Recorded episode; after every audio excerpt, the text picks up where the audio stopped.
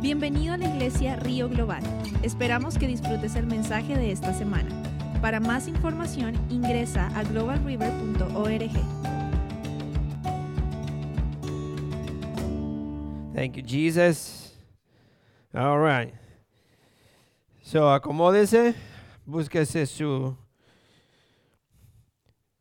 un papel o algo para que haga sus notas, escriba los versículos. Tenemos varios versículos hoy, aunque no es estudio, pero quiero que quizás pueda, escribir estos versículos porque lo necesitamos.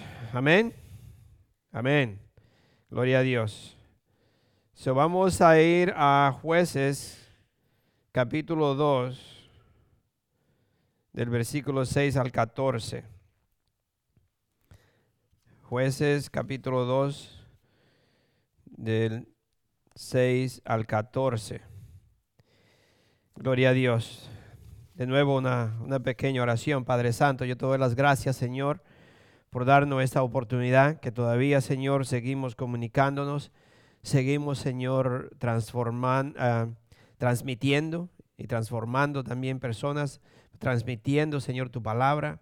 Y te pido, Señor, que, que estas palabras sean ungidas por tu Espíritu Santo y que lleguen a los oídos de nosotros y de los oídos al corazón y que nos ayuden a cambiar y a llevar una vida que te agrada a ti, Señor.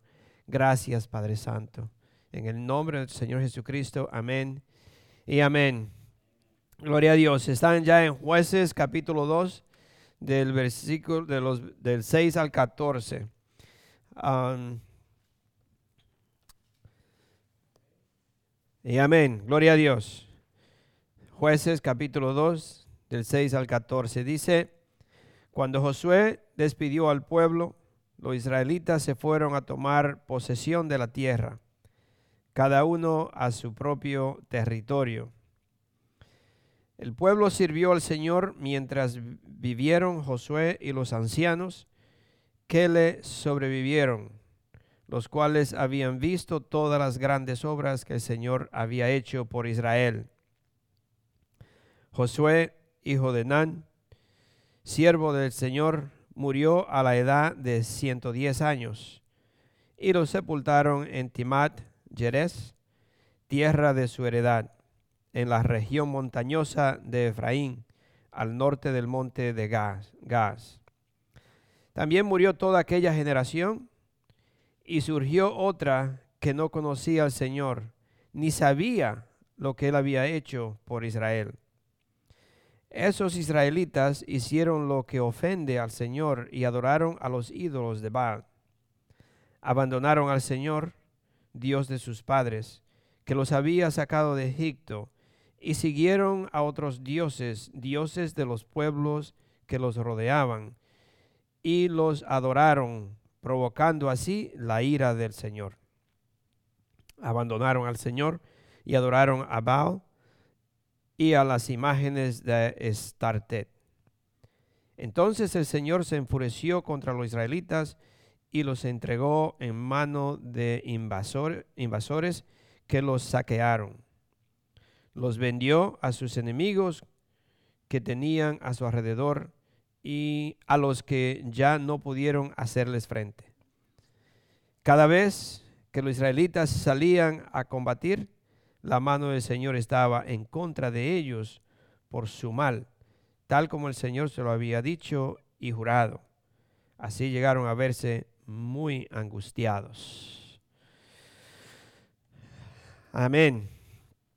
Ah, quiero, eh, eh, quizás regrese aquí a alguna de las, de las, ah, de los que hemos, de, la- de las cosas que hemos visto, que hemos leído en este.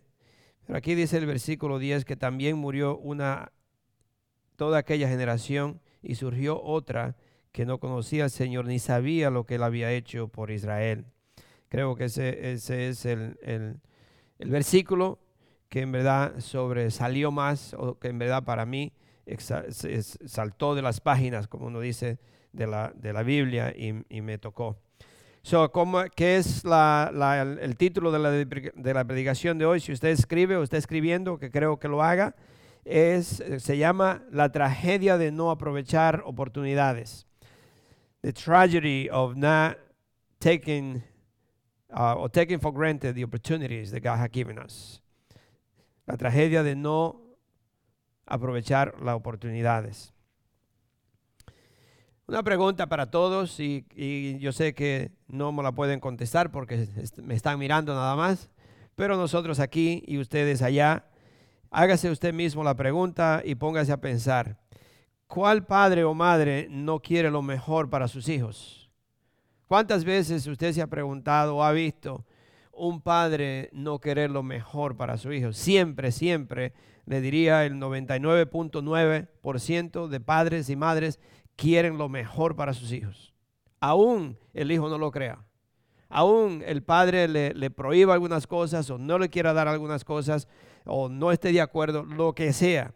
El padre lo que busca es lo mejor para sus hijos. Algunas veces el padre o los padres pueden hacer decisiones que no necesariamente eran la correcta, pero la intención era buena. La intención del corazón de los padres era buena.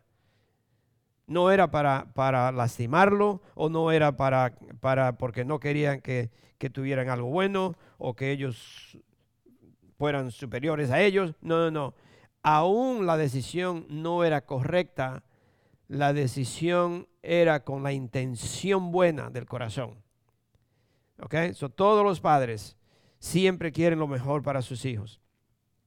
¿Cuál padre no quiere que sus hijos prosperen? Póngase a pensar, ¿hay, ¿habrá un padre que no quiere ver a su hijo prosperar? Que su hijo en verdad prospere en todo lo que haga. Todos los padres desean ver a un hijo prosperar. Que, que todo le vaya bien. Que prospere en todo. Amén. So, el deseo de nosotros, el deseo de un padre, los deseos de los padres es que los hijos empiecen donde uno termina, que ellos puedan llegar más allá de donde uno termina. Fuera, fuera bonito que una persona, eh, sabe, personas que tienen negocios o que tienen eh, empresas y todo eso, ir preparando a un hijo para cuando ya el, el, el, mayor o el papá se retira, que el hijo lleve a esa, esa, esa empresa más allá todavía. Ese es el deseo, ese es el deseo de los, de, los padres, enseñarle a los hijos a que ellos lleguen más allá, que ellos empiecen donde yo termino. Ese es el deseo, ese es el deseo de todos los padres para los hijos. Mis hermanos, y ahora viene lo que queremos que es, todo eso está bien y todo eso es lo que yo le estoy diciendo, es el deseo de nosotros. Debe de ser siempre el deseo y, tratar de siempre instruir a los hijos, enseñarle que mi deseo no es aplastarlo, mi deseo es que prospere y que todo le vaya bien, nuestro deseo. Pero, mis hermanos, yo creo que nuestra generación ha caído en el mismo error que cayeron nuestros antepasados. Yo creo que nosotros estamos viviendo en una generación hoy en día que todos hemos caído en el mismo, en el mismo problema que nuestros antepasados. ¿Por qué le digo esto? Nuestros antepasados se olvidaron de corregir a sus hijos. Se olvidaron de enseñarle el temor a Dios. ¿Por qué usted cree que usted tuvo que pasar lo que pasó? Porque sus padres no le enseñaron el temor a Dios porque a sus padres, los padres de ellos, no le enseñaron el temor de Dios. Porque a sus abuelos, los padres de ellos, no le enseñaron el temor de Dios. Y fue una generación de generación, se fue desviando, desviando, hasta que se llegó a un punto de que usted no conocía nada de Dios. Y ahora se está viendo todavía peor la cosa. Nosotros estamos, o el, el- el- ser humano, que yo digo, no, no estamos incluyendo todos nosotros, hemos hecho, hemos cometido el mismo error de nuestros antepasados. Nos hemos olvidado de corregir a nuestros hijos, se nos ha olvidado de, de enseñarle a ellos el temor de Dios. Y como no le temen a Dios, no honran a Dios, no respetan a Dios, no pueden respetar a nadie andan una vida totalmente depravada y nadie le puede decir nada porque ya o todos lo saben o no reciben nada de nadie. ¿Ok? Yo lo quiero llevar. Nosotros no podemos, la, acuérdense de- del título, tragedia, la tragedia de no aprovechar las, la de no aprovechar oportunidades. La tragedia de no aprovechar la oportunidad que Dios nos ha dado ahora que entendemos la palabra de Dios, de instruir, de enseñar, de inculcar, de, de- todo el tiempo decirle a nuestros hijos quién es Dios y el temor a Dios y cómo debe de vivir una persona para que pueda prosperar. Nos empeñamos demasiado, todo el mundo se está empeñando, empeñando demasiado en dejarle herencias naturales o herencias de- materiales, herencias materiales, eh, padres y madres que se trabajan todo un tiempo y, y pueden quizás hacer una fortuna para sus hijos y cuando sus hijos llegan a los 25 años ni siquiera le hablan a los padres, ni siquiera lo visita. O quizás está involucrado en droga o está involucrado en, en- alcohol o en alguna adicción. ¿Y cuando- a quién usted le va a dejar si cuando se lo deja al hijo suyo lo destruye todo? Porque nunca le enseñamos los principios que son más importantes que cualquier beneficio natural que usted le pueda hacer a un muchacho, materiales, que es el temor a Dios. Lo más importante para cualquier ser humano, para poder prosperar o poder vivir una vida que sea próspera, si no le teme a Dios, si no sigue las reglas de Dios, no importa que sea millonario, pero tiene una vida horrible. Una vida horrible. Yo una vez escuché que le hicieron una, una entrevista a un, a un señor millonario. Yo, yo creo que yo lo he dicho varias veces, pero tengo que seguirle mencionando aquí como una escritura que vamos a leer ahorita. A un señor millonario. Le preguntaron que qué él ya, qué más deseaba si ya lo tenía todo que a él no le faltaba nada, porque tenía todo, es verdad, tenía todo, millonario. Y le dijo, hay una cosa que yo nunca he podido tener, y es un hogar. Imagínense, una persona millonaria y nunca pudo tener un hogar. Tenía mansiones, pero no un hogar. ¿Por qué? Porque el dinero no hace un hogar. La riqueza, una mansión no es un hogar un ranchito donde hay paz y donde hay amor es un hogar. Donde se respeta y se honra a Dios es un hogar. Un hogar no es una mansión. Sin Dios no hay dinero que pueda superar. ¿Dónde yo estoy? Estoy en Samuel, primera de Samuel, perdón. Primera de Samuel. Sin Dios no hay nada, mis hermanos. Y lo más importante, la herencia más grande que usted le puede dejar a un hijo es dejarle la herencia de seguir la palabra de Dios, de tener, de honrar a Dios. Si ustedes me están escuchando, ponga atención y por favor desde hoy empiece a inculcarle a sus hijos el respeto y la honra a Dios y seguir la palabra de Dios.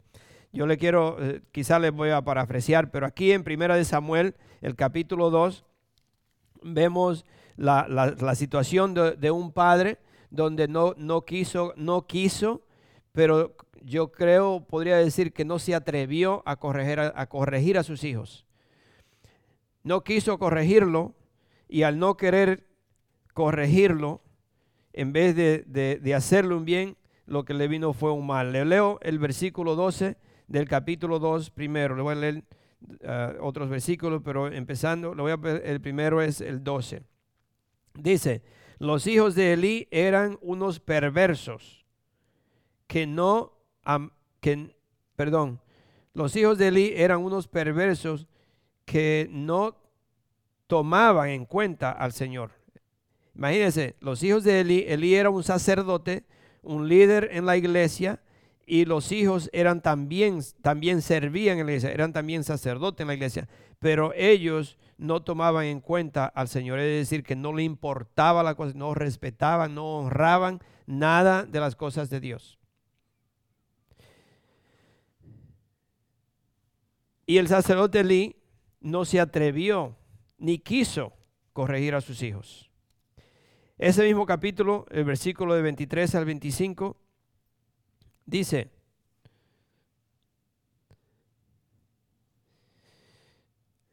les dijo, Elí le dijo a sus hijos, ¿por qué se comportan así?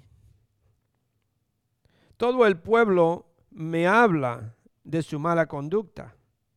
No, hijos míos, no es nada bueno lo, que, se lo que se comenta en el pueblo del Señor. Si alguien peca, peca contra una persona, Dios, Dios le servirá de, árbitro. Pero si peca contra el Señor, ¿quién podrá interceder por él?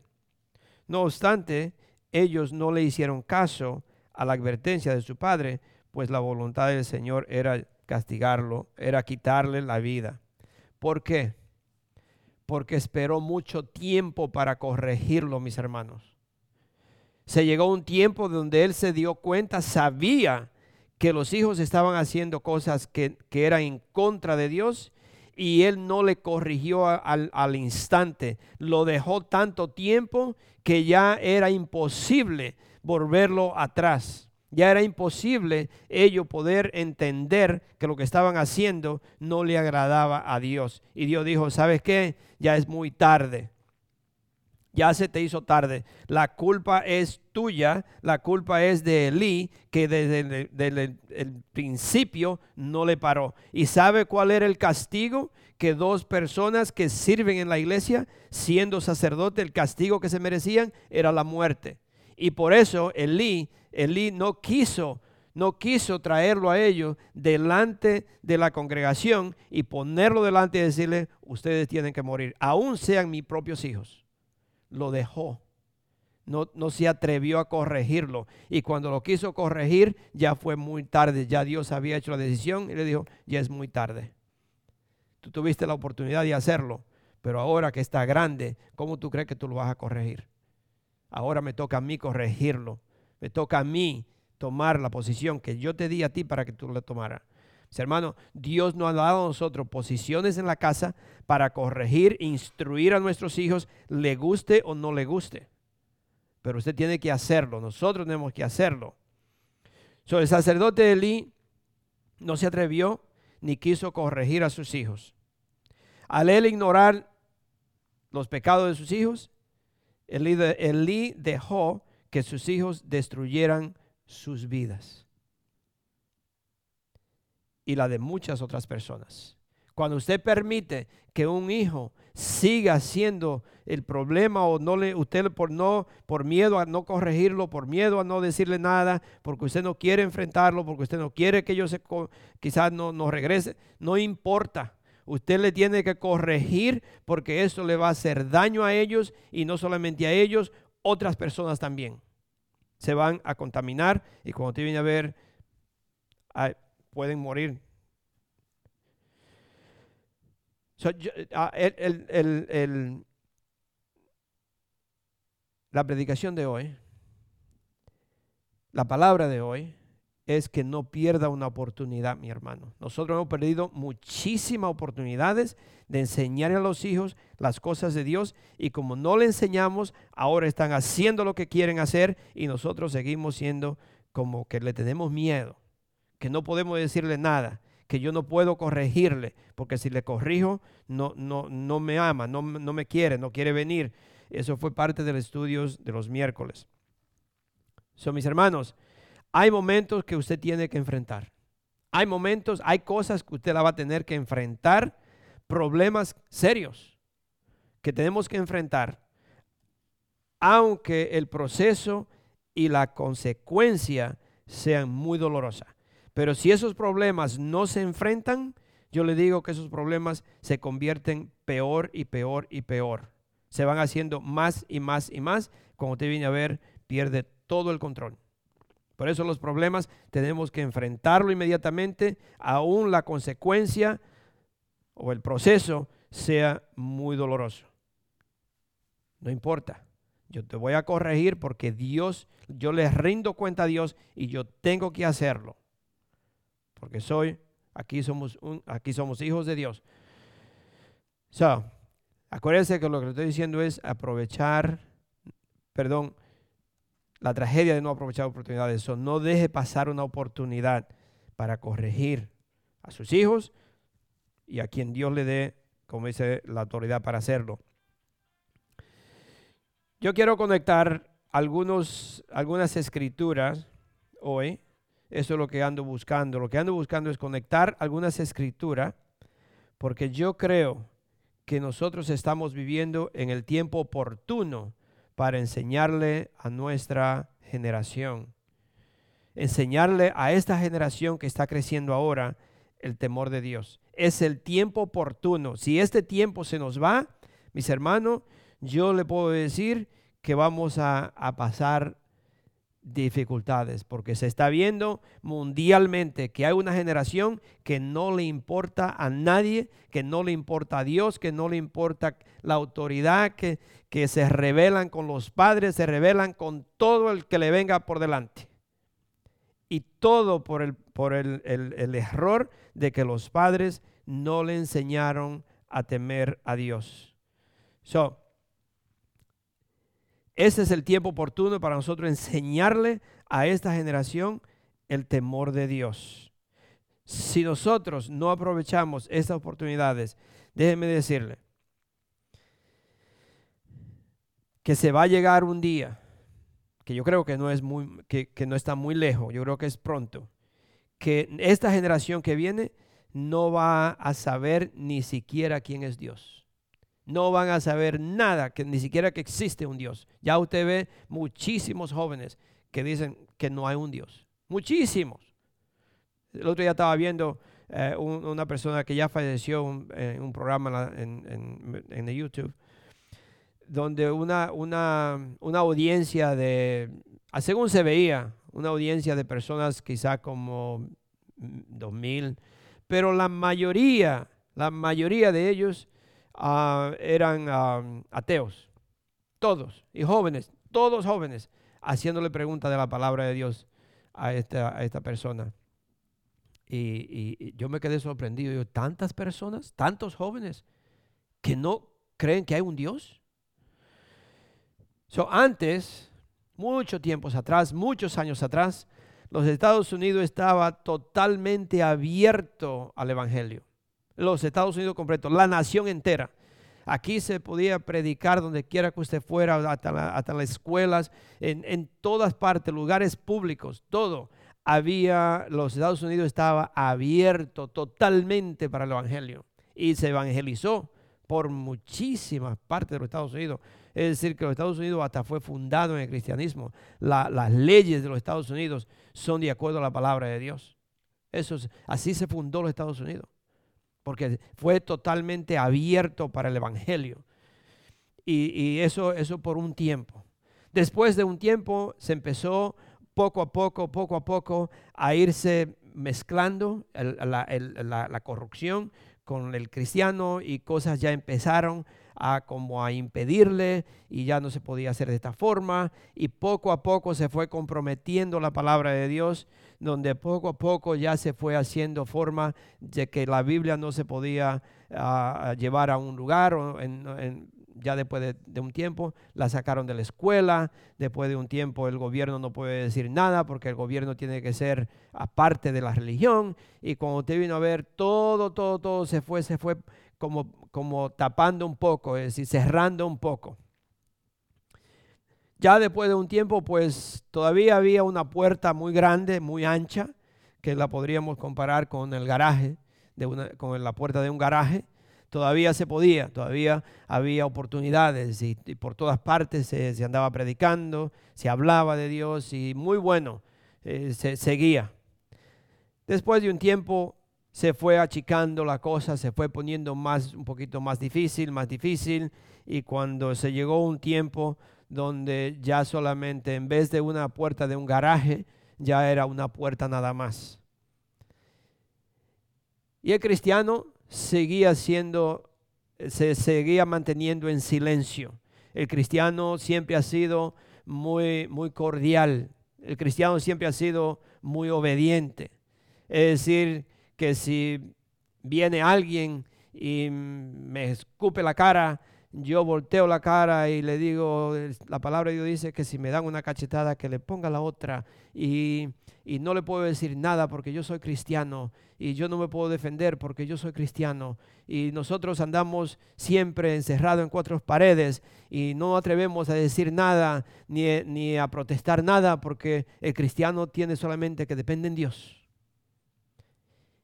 Y poco a poco, una sola persona ha dominado a miles de cristianos. Uno solo. Una sola mujer sacó la Biblia de la escuela. Una mujer. Una mujer. Búsquelo para que usted lo vea. Una mujer. Y el cristiano se quedó callado porque nosotros somos cristianos. Nosotros, Señor, tú tienes que cambiar. Señor, tú tienes que hacer. Y el Señor le dice, ¿y para qué yo te di los pies? ¿Para qué te di la boca?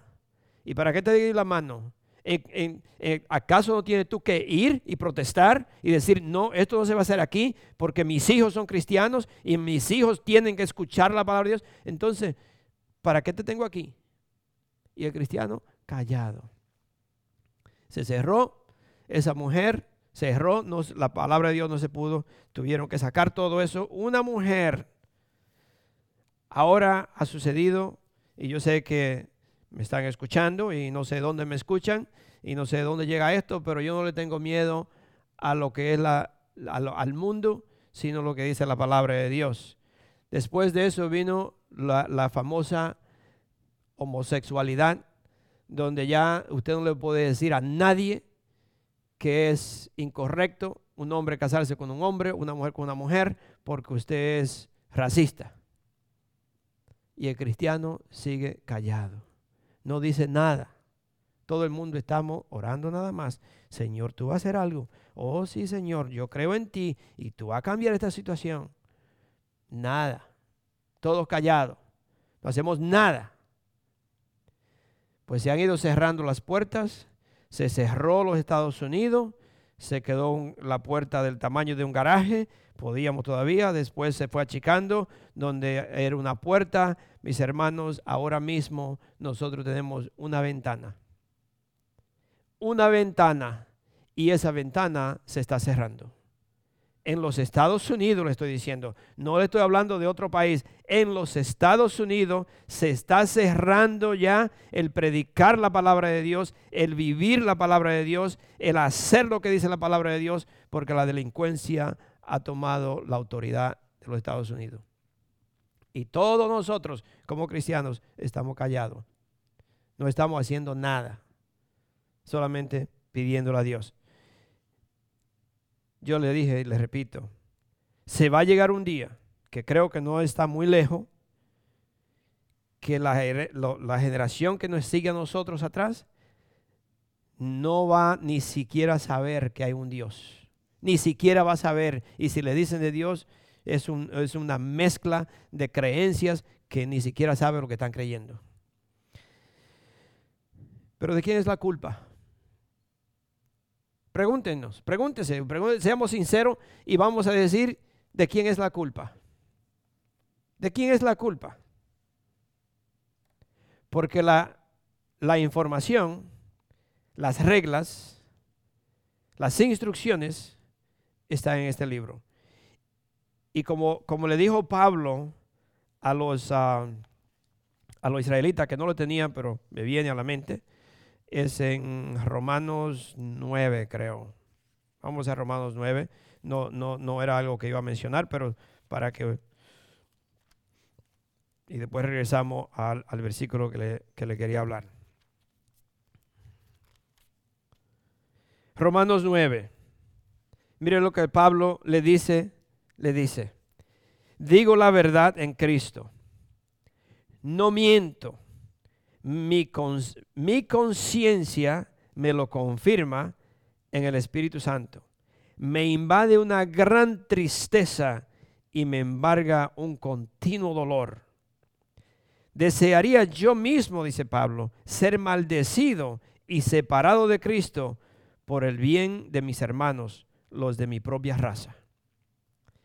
El pueblo, mire lo que dice, el pueblo de Israel, de ellos son la adopción como hijos, la gloria divina, los pactos, la ley y el privilegio de adorar a Dios y contar con sus promesas. De ellos son los patriarcas, de ellos, según la naturaleza humana, nació Cristo, quien es Dios sobre todas las cosas, alabado sea por siempre. Amén. De ello es todo. Si nosotros, como cristianos, tenemos la información, tenemos la instrucción, tenemos la palabra de Dios, si de nosotros es los secretos de Dios, si nosotros como hijos de Dios tenemos el conocimiento de la palabra de Dios, ¿por qué es que nosotros no la estamos viviendo y enseñando? ¿Por qué es que nosotros no tenemos miedo de decirle a los hijos, de hablarle de la palabra de Dios? ¿Por qué es que el enemigo nos está engañando y nos están robando a nuestros hijos con la red social y con las amistades que le permitimos tener? ¿Por qué es que nosotros hemos dejado de hablarle del temor de Dios a los hijos? Mira lo que dijo, lo que nos dice Dios a través de Moisés en el capítulo 6 de Deuteronomio. Deuteronomio capítulo 6. Mira lo que dice. acuérdese que lo que quiero es que no vamos a perder más oportunidades de nosotros inculcarle a la juventud, a los hijos que vienen, a los niños, a los quien sea que está detrás de nosotros, no pierda el tiempo, no pierdan esas oportunidades, porque Dios nos está diciendo, si ustedes no lo hacen, esta generación que viene se va a perder. En Deuteronomio 6 del 1 al 9 dice, estos son los mandamientos, preceptos y normas que el Señor tu Dios mandó que yo te enseñara para que las pongas en práctica en la tierra, en la tierra de la que vas a tomar posesión. Para que durante toda tu vida tú y tus hijos y tus nietos honren al Señor tu Dios, cumpliendo todos los preceptos y mandamientos que hoy te doy, y para que disfrute de larga vida. Tengo que leerle ese versículo de nuevo para que usted lo grabe.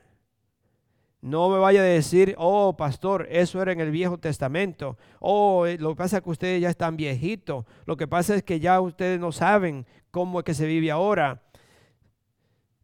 ¿Sabe que, que el coronavirus, el coronavirus atacó a mucha gente?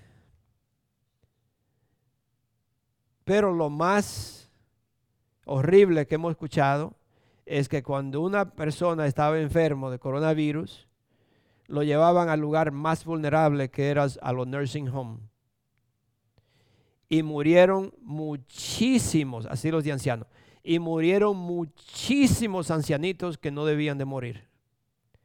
Porque lo hicieron como si fuera a propósito, acabar con una generación que ya no contribuye a la sociedad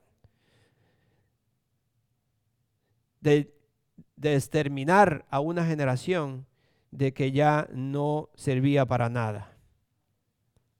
Y ahí es donde vamos, mis hermanos. Ahí es donde estamos nosotros, porque hay una generación que no le teme a Dios. Hay una, una, generación que no le importa la palabra de Dios. Entonces, ¿qué dice de nuevo? Dice, estos son los mandamientos, preceptos y normas que el Señor tu Dios mandó que yo te enseñara para que, las para que los pongas en práctica en la tierra de la que vas a tomar posesión, para que durante toda tu vida tú y tus hijos y tus nietos honren al Señor tu Dios, cumpliendo todos los preceptos y mandamientos que te doy y para que disfrutes de larga vida.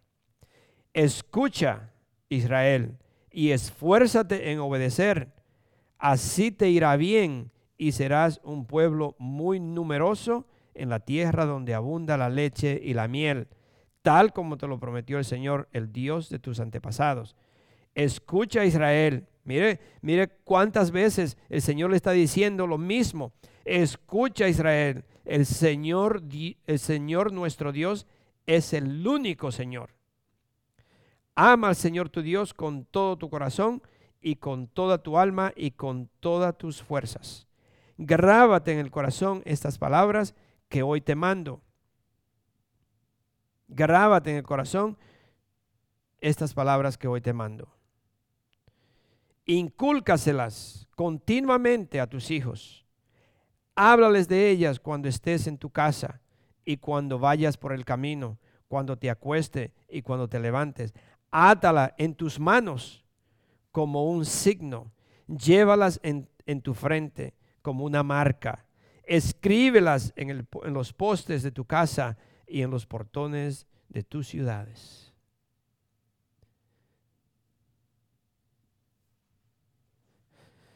¿Qué hacemos? ¿Qué estamos haciendo? Yo estoy seguro que si yo le pregunto a los padres, y ustedes que me escuchan, no le estoy condenando, ni, ni yo sé que todos hemos fallado, sino que Dios nos está dando una oportunidad de nuevo y nos está diciendo, si ustedes no enseñan a esta generación que viene que el temor a Dios y seguir al Señor, vienen días donde ellos mismos se van a destruir uno con otro. Vienen los días donde ellos no van a saber nada si hay un Dios o no hay un Dios, ni le, ni le va a importar. El Señor le está diciendo, si yo le preguntara a la mayoría de los padres qué tiempo le dedican a la palabra de Dios en su casa, qué tiempo, cómo ven sus hijos su caminar a ustedes en, su casa con reverencia y respeto a Dios, oran por la comida, oran antes de acostarse, oran delante de ellos, tienen un tiempo con ellos. Yo le he dicho muchísimas veces, yo vine a conocer al Señor, yo me entregué a Cristo cuando mis hijos estaban grandes, para mí ha sido un dolor de cabeza. Serio, se lo digo en serio. Sería muy diferente si nosotros hubiéramos, o, alguien nos había hablado, o quizás no sé cómo, pero nos hubiéramos entregado a Cristo. Antes de todo eso, yo estoy seguro que yo le hubiera inculcado a mis hijos desde niño a leer la palabra de Dios, a estar unidos, a tener tiempo con Él. Quizás después de grandes se apartan un tiempo, pero dice la palabra de Dios que ellos se regresan. Pero ustedes todavía tienen esa oportunidad, mis hermanos. Ustedes que tienen hijos o nietos, incúlquenle las cosas de Dios. Aquí lo dice, o lo está diciendo, el Señor no está hablando a través de Moisés en Deuteronomio. Tengo otro, otro capítulo de Deuteronomio para leerle también. So, también y también Él nos nos da muchas advertencias si uno desobedece. No le diga a su hijo solamente que todo Dios te va a bendecir si tú haces eso. No, advertencia que si tú no haces las cosas de Dios, te va a ir mal. Advertencias igual que cuando usted como padre corrige a su hijo. Me da tristeza a mí hoy cuando veo padres corrigiendo a los hijos y le dan una, le dicen, van a contar hasta tres, pero parece que cuentan hasta veinte. Porque le dice, uno, uno. One. Se queda. Two. Espera un rato. Después de un rato. Dos y medio. Dos y tres cuartos. Y le empieza a decir, a decir, a decir, hasta que el niño quiera dejar de hacer las cosas. No, mis hermanos. Enséñele a su hijo quién es la autoridad en la casa. Enséñele a su hijo que aquí respeta, nosotros respetamos a Dios, nosotros caminamos respetando a Dios y cuando yo te diga algo, tú lo haces. Porque yo te quiero, porque yo te amo. Y tú, al, tú mostrarme que me respeta a mí, tú vas a respetar a tu maestra en la escuela, tú vas a respetar al policía cuando tú lo veas, cuando el policía te llame la atención, tú vas a respetar al presidente, aunque no te guste, tú lo vas a respetar y tú vas a respetar a toda persona que está en autoridad. So, me tiene que empezar conmigo en mi casa y tú me respetas porque yo te quiero enseñar a respetar. Ok. So, hay que darle también las advertencias de la desobediencia, eh, Deuteronomio 8. Y hay muchísimas partes que usted la puede leer, que no es solamente lo que estoy leyendo, estos son versículos que, eh, el Señor me dio cuando estaba preparándome. So, el eh, Deuteronomio 8, del 19 al 20. Dice, dos versículos, dice, si llegas a olvidar al Señor tu Dios y sigues a otros dioses, para adorarlos e inclinarte ante ellos, testifico hoy en contra tuya que ciertamente serás destruido. Yo sé que algunas veces uno tiene un poquito de problema y uno dice, ah, ah, no, no profetice eso, no diga eso no puedes, siempre dice lo que es, ah, eh, como dice, positivo. Sí, definitivamente. Siempre hablamos y le tenemos que hablar cosas positivas. Pero si, si, el, si usted tiene un muchacho de 18 años y el carro, usted sabe que le, le quitaron los frenos al carro y el muchacho se quiere ir en el carro sin freno, usted le va a decir, bueno, mira, que el Señor te bendiga, yo creo que no te va a pasar nada porque yo te pongo en las manos de Dios. No, Usted le tiene que decir al hijo, ¿sabes qué? El carro no tiene freno. Si tú te vas en el carro sin freno, tú puedes tener un accidente. Tú puedes matar a alguien. No está profetizando, está diciendo lo que es verdad. Advertencia, usted le está advirtiendo. Eso es lo que, eso es lo que puede suceder. No es decirle, no, porque yo tengo que ser positivo y mira, no. Eso es toda una mentira de Satanás. Usted tiene que hablar en la verdad. Aquí lo dice. Si llegas a olvidar al Señor tu Dios y sigue y sigue a otros dioses para adorarlos e inclinarte ante ellos, testifico hoy en contra tuya, que ciertamente será destruido. Si no obedeces al Señor tu Dios, te sucederá lo mismo que a las naciones que el Señor irá destruyendo a tu paso. Es, que está en la palabra de Dios. La desobediencia me lleva a la, destrucción. La desobediencia me va a llevar a, tener consecuencias. Uh, Jesus. Vamos a, jueces. El jueces capítulo 2. Jueces capítulo 2, el versículo 10. Jueces capítulo 2, versículo 10.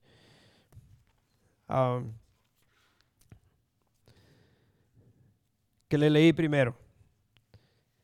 Le, dije que se lo iba a repetir de nuevo. El versículo 2, capítulo 2, versículo 10 dice, también murió toda aquella generación y surgió otra que no conocía al Señor, ni sabía lo que él había hecho por Israel. Ni sabían, ni siquiera le habían contado, ni siquiera habían le dicho a esta generación lo que quién era Dios, ni lo que Dios había hecho por ello. So aquí dice que vino esta generación que ni siquiera sabía nada del Señor, ni lo que el Señor había hecho por ello, por Israel. Es decir, que antes de ellos hubo una generación que no le importó enseñarle a sus hijos el temor de Dios. Si esta generación no sabía nada, ¿de quién era la culpa? ¿Quién era la culpa? Si usted tiene un hijo y usted viene a la iglesia y usted lee la Biblia y usted es cristiano y en su casa viven como que no conocen a Dios, ¿de quién es la culpa? Cuando el niño tenga 16 años y se vaya a la calle y ande usando droga, ¿de quién es la culpa?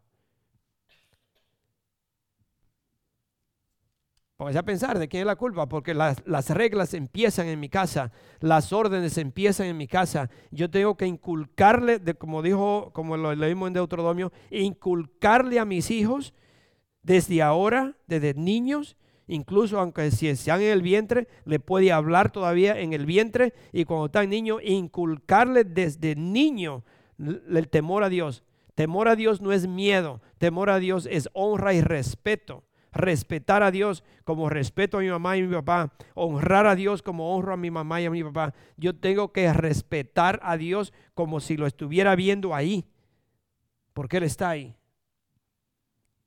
So, no vamos a, tenemos que aprovechar las oportunidades, porque es una tragedia que nosotros estamos dejando que nuestros hijos se lo gane el enemigo, que el enemigo lo está desviando y nosotros solamente estamos con los brazos cruzados orando y diciendo, oh Señor, ayúdalo, oh Señor, protégelo, oh Señor, cuídalo. No, agarlo, perdone que le diga, porque no, no, haga, no lo haga, solamente es mi decir, ¿no?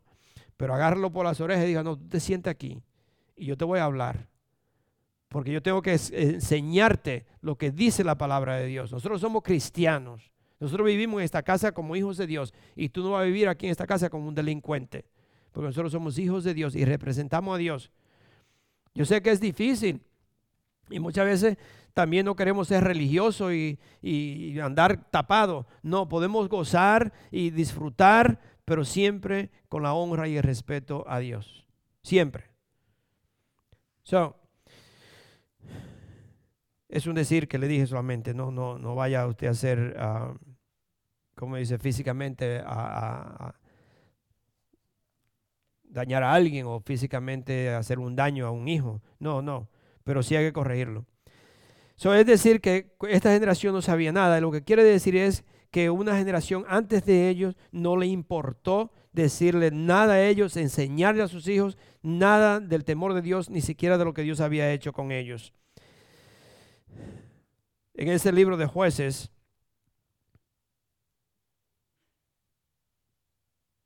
si usted lee o puede, yo quiero que ustedes lean el libro de jueces y usted se va a dar cuenta al leerlo. Lea el libro de jueces un poquito largo, pero empiece a leerlo. Si no, no tiene que leer todo en un día, sino em, dedicarle tiempo para que usted lo lea. Lea el libro de jueces y usted se va a dar cuenta de lo que yo le estoy diciendo ahora. Se va a dar cuenta de lo que estoy diciendo. Lo que pasó por la solamente porque hubo un tiempo de Israel que se desconectaron con Dios. Hubo un tiempo que no, no, no hubo conexión con Dios, no hubo nada. Eh, no, hombre, se hizo un relajo, un desastre, que toda la gente hacía lo que mejor le parecía y, era, era un desastre. ¿Por qué? Porque se olvidaron de enseñarle los principios de Dios de testificar lo que Dios ha hecho con nosotros. Mis hermanos, y esto va, y esto, como le dije, va a suceder con esta nueva generación. Esto va a suceder, no estoy profetizando, si esto sigue como va, si, si nosotros como hijos de Dios no aprovechamos estas oportunidades que tenemos, que son cortas y que están a nuestra disposición ahora, si nosotros no aprovechamos, esta nueva generación le va a pasar lo mismo que esa generación de antes. Si usted se descuida. Si nos seguimos descuidando. Por miedo no le corregimos, por miedo siempre solamente le pedimos a Dios y Dios dice, yo te puse a ti ahí. ¿Se acuerda que yo le he dicho algunas veces que si usted tiene un negocio, tiene un manager y el manager viene a usted con todo problemita, oh mire esto, oh mire que el bombillo se, apagó, pero ¿y cómo le cambio? Oh mire esto, usted le va a decir, ¿para qué yo te tengo a ti aquí? ¿Para qué te necesito entonces? ¿Para qué te pago? Yo necesito un manager como tú, yo necesito un manager que tome responsabilidad, que sea responsable y que haga el trabajo para que el trabajo mío sea más fácil. Para eso no te tengo. Y Dios nos está diciendo a nosotros, yo te puse a ti aquí como centinela, yo te puse a ti para que tú protegieras, para que tú hablaras, para que tú salieras, para que tú caminaras y nosotros estamos sentados haciendo nada. So, esta generación, mis hermanos, se va a perder si nosotros nos seguimos descuidando. So, yo le pido a ustedes que le adviertan a esta generación que, está, que, que viene, o que usted empiece a invertir, o que usted le advierta a la generación que viene y piense en ellos. Piense en esa generación que viene que se nos está perdiendo. No, seamos, no vamos a ser egoístas o selfish, como dicen en inglés, como lo hizo el rey Ezequías. ¿Se acuerdan del rey Ezequías en, en uh, Isaías 39? Isaías 39 hay un rey que vino Jeremías, Dios le, dio unos años de vida e iba a morir, pero el profeta vino y le, y le dijo que Dios le, le, iba a dar unos, unos años más. Entonces el capítulo 39 del 3 al 8 dice, entonces el profeta Isaías fue a verle al rey Ezequías y le preguntó, ¿qué querían esos hombres? ¿De dónde vinieron? Porque ya el Señor lo había sanado, el Señor le había dado los 15 años, ya le estaba bien y vinieron una gente de otro, de otro país, de Babilonia, supuestamente a, premiarlo o a, I said to, to congratulate him, para felicitarlo por, la, por lo que Dios había hecho, por ese gran milagro que Dios hizo, y vinieron, como dice, disfrazados de, de, oveja, pero eran, eran lobos. Entonces, aquí viene el profeta y le pregunta a Isaías, el profeta Isaías fue a verla aquí y le preguntó, ¿qué querían esos hombres y de dónde vinieron? O de un país lejano, respondió Ezequías. Vinieron a verme desde Babilonia. ¿Y qué vieron en tu palacio? preguntó el profeta. Vieron todo lo que hay en él, contestó Ezequías. Y mire, aquí está la, la, respuesta de todo. Lo que él contesta aquí dice, no hay nada en mis tesoros. No hay nada que yo he hecho. No hay nada que yo tengo. No hay nada que es mío que yo no le haya mostrado. No hay nada. Es decir, que yo le mostré todo lo que hay en el palacio, porque todo esto es mío. Yo lo hice. Yo lo, yo, como dice, lo acumulé. Eh, yo, yo, yo. Dice, dice, siga eh, hasta el 8, dice, entonces Isaías le dijo, oye la palabra del Señor Todopoderoso. Sin duda vendrán días en que todo lo que hay en tu palacio y todo lo que tus antepasados atesoraron hasta el día de hoy será llevado a Babilonia. No quedará nada, dice el Señor. Y algunos de tus hijos y de tus descendientes serán llevados para servir como eunucos en el palacio del rey de Babilonia. Mire cómo le contesta el rey. Dice, el mensaje del Señor que tú me has traído es bueno, respondió Ezequías. ¿Por qué? Porque es que él pensaba que al menos mientras yo viva, habrá paz y seguridad. Eh, y esa es, yo creo, parte de, nuestra, de nuestro problema. Oh, no, eso no va a pasar mientras yo viva, eso, eso va a ser después. Pues que se la arreglen ellos. Cuando llegue, pues que se la arreglen, pero mientras yo viva, todo va a estar bien. ¿Qué le estamos dejando? ¿Qué estamos diciendo? Que a mí no me importa la generación que viene. Si se lo llevan, que se lo lleven. Si se mueren, que se mueran. Si se, si se pierde todo, que se pierda. Pero a mí no me importa porque yo voy a vivir bien. Egoísta. Selfish. Déjeme decirle algo. Que si Satanás no lo destruye como león, viendo esto, si Satanás no lo destruye a usted como, como león que es, Satanás se, regresa como serpiente. Si Satanás no lo destruye como león, se regresa como serpiente. Especialmente cuando él huele, cuando él se da cuenta o, o, huele que hay orgullo en usted. Este hombre, el orgullo de lo que tenía, lo llevó a la destrucción. Pensó como muchos piensan, oh no, a mí no me va a pasar nada, porque yo tengo todo, todo está bien. A mí, a mí no me va a pasar eso, porque yo tengo todo bien. Mucho cuidado. Si Satanás lo destruye como león, se regresa como una serpiente, especialmente cuando él huele que hay orgullo en usted. El orgullo hace que Dios se aparte de uno. El orgullo hace que Dios se aparte de mí. Cuando yo em, me, vengo a dar cuenta es porque ya mi vida está totalmente destruida. No me doy cuenta, pero Dios se aparta de uno, Dios se aparta del orgulloso. Dios no, no le gusta una persona orgullosa. Segunda de Crónicas 32 y 31. Dice, Segunda de Crónicas 32, Tengo muchísimos versículos que compartir, no compartir, pero quiero que lo escriban, que lo tengan, porque yo quiero llevarlo a la posición donde nosotros tenemos que inculcarle a los hijos lo que es la palabra de Dios, inculcarle a nuestra, a nuestra descendencia que tenemos que seguir la palabra de Dios, como lo hicieron muchos con nosotros en la palabra. Entonces, eh, de, uh, segunda de Crónicos 32, 31 dice, sin, em, segunda de Crónicas capítulo 32, versículo 31. Dice, sin embargo, cuando los, los príncipes, está hablando del mismo rey, sin embargo, cuando los príncipes de Babilonia enviaron una embajada para investigar acerca de la señal extraordinaria que había tenido lugar en el país, Dios se retiró de Ezequías para probarlo y descubrir todo lo que había en su corazón. ¿Se da cuenta?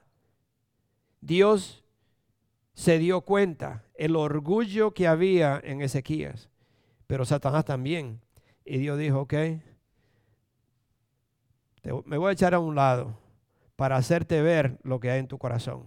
Algunas veces, mis hermanos, Dios, Dios se hace a un lado y deja que vengan algunas cosas en mi vida para que yo mismo me dé cuenta el orgullo que hay en mí. Él dijo, todo esto es mío. Le mostré todo lo que yo tengo, todo lo que hay en mi palacio. No le dio honra y gloria a Dios por lo que Dios hizo en su vida, sino que se echó él mismo gloria encima de él.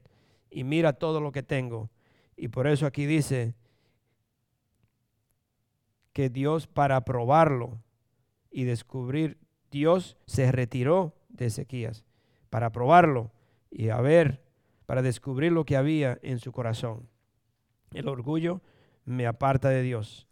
Así que dígale a sus hijos, no sea orgulloso, sé siempre humilde. No solamente los hijos, nosotros, todos nosotros, mostrarle a nuestros hijos que nosotros no somos orgullosos. Lo que yo tengo es porque Dios me lo ha dado, es porque Dios me ha bendecido, es porque Dios Dios, Dios, Dios me ha dado favor, pero yo tengo que vivir una vida que le agrada a Dios para que Dios me siga bendiciendo.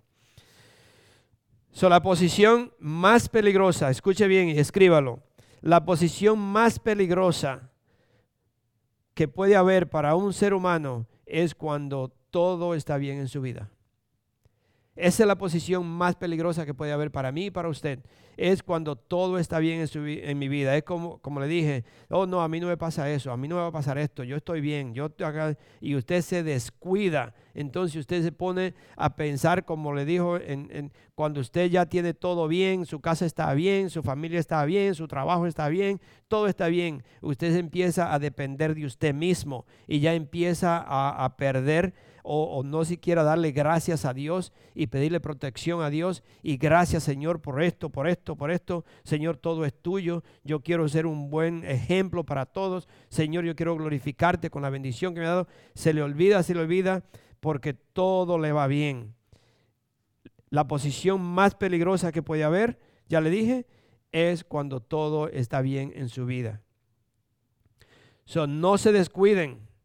Acuérdense, no se descuiden, manténganse alerta siempre, siempre manténganse alerta. Por, por, por lo más bien que vayan las cosas, manténganse alerta. Antes que ya, como ya no, no, pero siempre, pero antes, antes yo siempre, siempre pedía oración por mi matrimonio. Siempre, donde quiera que íbamos y nos decían, eh, necesita oración, eh, yo le decía, yes, pray for my marriage. Y un día mi esposa me dijo, honey, la gente piensa que tú y yo tenemos problemas.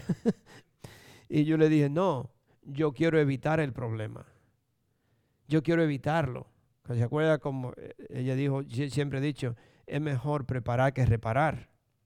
La reparación es cara, la reparación duele. Pero si usted se prepara, no tiene que reparar. Siempre está preparado, siempre está tiene todo lo que necesita. a ustedes que me escuchan y ustedes que están aquí, también yo les pido lo mismo. Oren siempre por mi matrimonio. Nosotros tenemos 42 años de casado, pero yo quiero llegar a 100. Amén. Sí. Yo quiero llegar a 100. Yo quiero que el matrimonio sea un ejemplo, de cómo mi esposa me trata, cómo yo la trato a ella, cómo vivimos, no solamente en la iglesia, sino en la casa, en la calle, donde quiera que estemos. Ah, yo sé que me falta, a todo, todo ¿sabe? Como algunas veces no, no, no estamos al 100%, pero siempre tengo en mente de que yo debo de tratar a mi esposa como dice la palabra de Dios. So, hay que siempre, siempre, siempre pedir oración antes de que vengan los problemas. So, ¿qué es lo que le quiero decir? Aquí vienen varios versículos que yo quiero leerlo para que usted se dé cuenta que a nosotros, no, no, Pablo, Pedro, Juan, ellos pasaron eh, mucho tiempo eh, o invirtieron tiempo y le pasaron a, la, a una nueva generación, le, le, advertían y le decían, sigan así, lo que yo le digo es porque yo lo vi, es porque yo lo que le estoy diciendo no me lo dijeron, lo que yo le estoy diciendo eh, yo lo vi con mis propios ojos. Cuando usted le habla a sus hijos, usted le diga, mira lo que estoy, diciendo no es algo que estoy inventando, es algo que yo te puedo decir porque Dios lo hizo con mi propia vida. Dios me cambió a mí, Dios me, me hizo, me cambió todo en mi vida lo que te digo es porque Dios lo hizo. Yo traté de hacerlo muchísimas veces, pero yo no pude porque un ser humano no se cambia, un ser humano no puede dejar la inmundicia a menos que Dios no me saque. La deja por un tiempo, pero como dice la palabra de Dios, como un perro, como un puerco que lo lava bien, usted lo lava y la mano suelta, al lodo llega otra vez. No, no puede, no puede salir por, se sale por un tiempecito, pero después de un tiempo regresa otra vez. Y nosotros podemos ver esos versículos donde nos advierten a nosotros todo el tiempo tengan, vivan bien, no se porten de esa forma para que no le vaya mal. So, a sus hijos, enséñele a sus hijos la palabra de Dios y dígale lo que Dios ha hecho en su propia vida. Testifique de lo que Dios, quién es Dios. Dígale a los hijos, no tenga miedo, si no le gusta está bien. Sígale diciendo, te lo tengo que decir porque a ti se te olvida y a, a nosotros se nos olvida también. Y eso es lo que yo quiero enseñarle a ustedes. No, no se pierdan esta oportunidad. Mira lo que dice Primera de Juan del 1 al 5. Y en estos versículos vamos a ir rápido. Primera de Juan. We have time? Okay. All right. Capítulo 1, versículo. Primera de Juan, capítulo 1, 1 al 5. Dice, lo que ha sido desde el principio, lo que hemos oído, lo que hemos, lo que hemos visto con nuestros propios ojos, lo que hemos contemplado, lo que hemos tocado con las manos, esto les anunciamos respecto al verbo que es vida. Esta vida se manifestó, nosotros la hemos visto y damos testimonios de ella y les anunciamos a ustedes la vida eterna que está que estaba con el Padre y que se nos manifestó les anunciamos lo que hemos visto y oído para que también ustedes tengan comunión con nosotros y nuestra comunión es con el Padre y con su Hijo Jesucristo. Les escribimos estas cosas para que nuestra alegría sea completa. Este es el mensaje que hemos oído de Él y que les anunciamos. Dios es luz y en Él no hay oscuridad. ¿Qué está diciendo? Nosotros somos hijos de Dios y si somos hijos de Dios, nosotros caminamos en la luz. No hay nada oculto. Yo no hago nada en secreto. Yo no tengo, tengo cosas escondidas. Yo soy un hijo de Dios y yo todo lo que hago lo hago a la luz. Se vea, sabe que no, no, no tener cosas eh, secretos o hacer cosas a la escondida. Dígale que la palabra de Dios es palabra de Dios y no de hombre que hoy en día te va a escuchar un reguero de necios ahí que le ponen a decir que la Biblia es un, es, es, es un libro y que la escribió un hombre y que por qué usted cree todo eso. Dígale, enséñele a sus hijos que la palabra de Dios no es palabra de hombre, es palabra de Dios y por eso se respeta, por eso se hace lo que dice, porque son las instrucciones de Dios para el ser humano. Ah, ¿Dónde estamos? Segunda de Pedro capítulo 1. Segunda de Pedro capítulo 1 del versículo 12 al 21. Por eso siempre les recordaré estas cosas. Por más que, lo que la sepan y estén afianzados en la verdad que ahora tienen. Además, considero que tengo la obligación de refrescarle la memoria mientras viva en esta habitación pasajera que es mi cuerpo, porque sé que dentro de poco tendré que abandonarlo, según me lo ha manifestado nuestro Señor Jesucristo. También me, esforzaré con empeño para que aún después de mi partida ustedes puedan recordar estas cosas en todo tiempo. Eso, es lo que nosotros tenemos que decirle a nuestros hijos. Mira, yo te tengo que enseñar todo esto porque el día que yo no esté, tú tienes que seguir estas reglas. Tú tienes que seguir enseñándole a tus hijos. Tú tienes que seguir temiéndole a Dios, respetando y honrando a Dios. Yo tengo que decírtelo, inculcártelo y, volver a repetírtelo porque yo no quiero que nunca se te olvide. Cuando les dimos a conocer la venida de nuestro Señor Jesucristo en todo su poder, no estábamos siguiendo sutiles cuentos supersticiosos, sino dando testimonio de su grandeza que vimos con nuestros propios ojos. Él recibió honor y gloria de parte de Dios el Padre cuando desde la majestuosa gloria se le dirigió aquella voz que dijo, este es mi Hijo amado, estoy muy complacido con él. Nosotros mismos oímos esa voz que, que vino del cielo cuando estábamos con él en el Monte Santo. Esto ha venido a confirmarnos la palabra de los profetas, a la cual ustedes hacen bien en prestar atención como a una lámpara que brilla en un lugar oscuro hasta que después, hasta que despunte el día y salga el lucero de la mañana en sus corazones. Ante todo tengan muy, muy presente que ninguna profecía de la escritura surge de interpretación o particular de nadie porque la profecía no ha tenido su origen en, la voluntad humana, sino que los profetas hablaron de parte de Dios impulsados por el Espíritu Santo. Es que la Biblia es palabra de Dios. La Biblia fue escrita por el hombre, pero es palabra dictada por Dios a través del Espíritu Santo. Todo el que escribía estaba escribiendo lo que Dios le decía que escribieran. Y por eso nosotros honramos y respetamos y hacemos lo que dice, eh, hacemos lo que dice en la palabra de Dios. Ese mismo, ese mismo libro, capítulo 2, del, del, 3, del 3 al 9, dice, queridos hermanos, esta es la segunda carta que les escribo. En las dos he procurado refrescarle la memoria para que con una mente íntegra recuerden las palabras que los santos profetas pronunciaron en el pasado y, eh, y en el mandamiento que dio nuestro Señor y Salvador por medio de los apóstoles.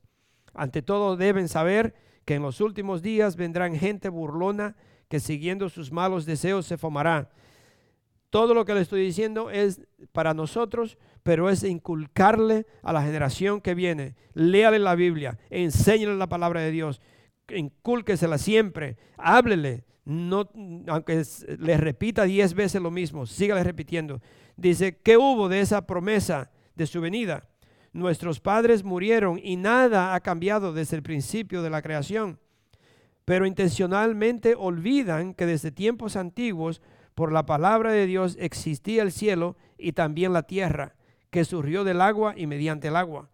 Por la palabra y el agua, el mundo de aquel entonces pereció inundado. Y ahora por esa misma palabra, el cielo y la tierra están guardados para el fuego reservados para el día del juicio y de la destrucción de los impíos. Pero no olviden, queridos hermanos, que para el Señor un día es como mil años y mil años como un día. El Señor no tarda en cumplir su promesa, según entienden algunos la tardanza. Más bien, Él tiene paciencia con ustedes porque no quiere que nadie perezca, sino que todos se arrepientan.